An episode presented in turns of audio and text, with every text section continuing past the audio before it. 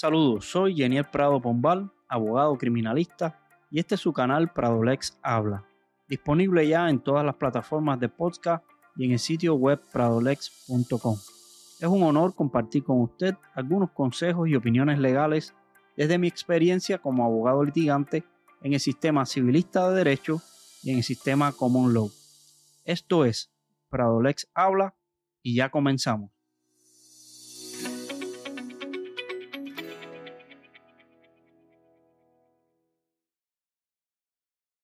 Estamos viviendo una época muy peligrosa en la que lamentablemente la facultad de cada cual para adjudicar hechos y responsabilidades ajenas está tomando niveles sobrehumanos. Digo sobrehumanos porque hoy día los mortales que estamos atravesando por esta situación de pandemia, de recesión económica, de un estancamiento que ciertamente preocupa, pues no deja de alarmarme cuán osado suele ser el ser humano para desde una valoración muy personal adjudicar lo que está bien o lo que está mal y de esa manera tomarse la justicia por sí mismo.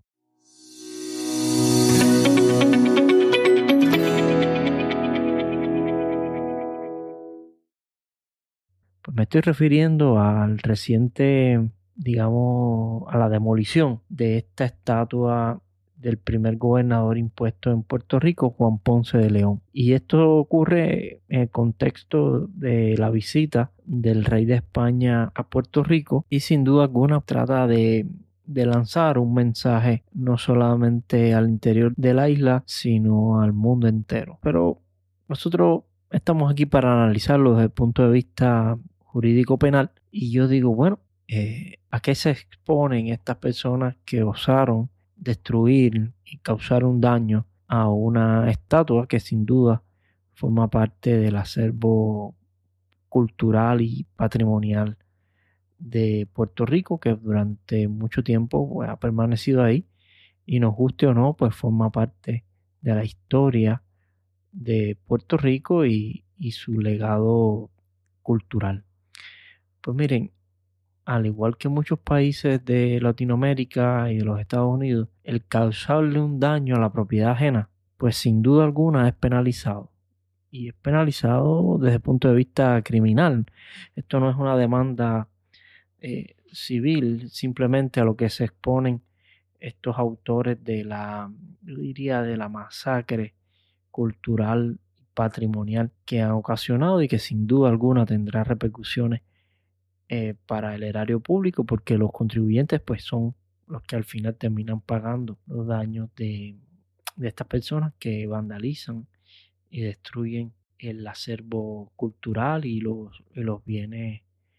eh, inmuebles de la ciudad. Pero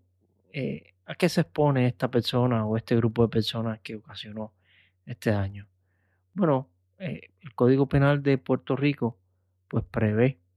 que toda persona que destruya, inutilice, altere, desaparezca o cause un deterioro a un bien mueble o un bien inmueble, como pudiera ser esta estatua, es un bien inmueble por incorporación, total o parcialmente incurrirá en un delito menos grave. Pero esto no queda aquí. Si se tratase de, de un daño que se le estuviese causando a bienes de interés histórico, artístico o cultural, como es el caso de una estatua en una plaza del Viejo San Juan, pues el Código Penal establece una pena de tres años de cárcel y la sanción de multa como una pena eh, conjunta de hasta 10 mil dólares. Si usted analiza eh, eh, esta conducta de tratar de tomarse la justicia por sí mismo, un tratar de una especie de revanchismo histórico y, un, y revestido de esta mm, soberbia que, que suelen experimentar algún grupo de personas, justificada hasta cierto punto por, por las condiciones económicas, por el estrés que se puede vivir en una sociedad que lleva dos años eh, con restricciones y órdenes ejecutivas, pues sin duda alguna eh, el estrés y la insatisfacción en la sociedad pues existe. Lo que no podemos tolerar y lo que ningún ciudadano promedio, ni siquiera los abogados, funcionarios públicos, deberían estar contentos, es que la manera de canalizar ese descontento, social sea destruyendo el patrimonio cultural e histórico que al final terminarán pagando el resto de los mortales, por así decirlo, el resto de los ciudadanos y los contribuyentes de la isla de Puerto Rico.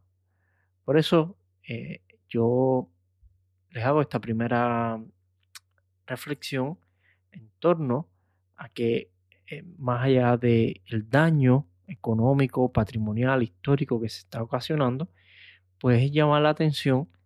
sobre esta mala práctica que a veces encontramos algunos mortales de tomarnos la justicia por nuestras manos al margen de lo que son los procesos judiciales y de respetar lo que es el proceso eh, y la, facultad que tienen las autoridades para eh, tomar decisiones sobre determinados asuntos. ¿Y por qué digo esto? Porque a veces pensamos que derribando una estatua estamos adjudicando el fatalismo histórico, cultural y hasta cierto punto eh, económico de haber sido una de las dos últimas colonias en el Caribe de la, del entonces Imperio Español. Y ahora en el siglo XXI, eh, pues en esta especie de eh, soberbia o hasta rebeldía, proyectan esa especie de reivindicación histórica con lo que es la destrucción de la cultura y del patrimonio.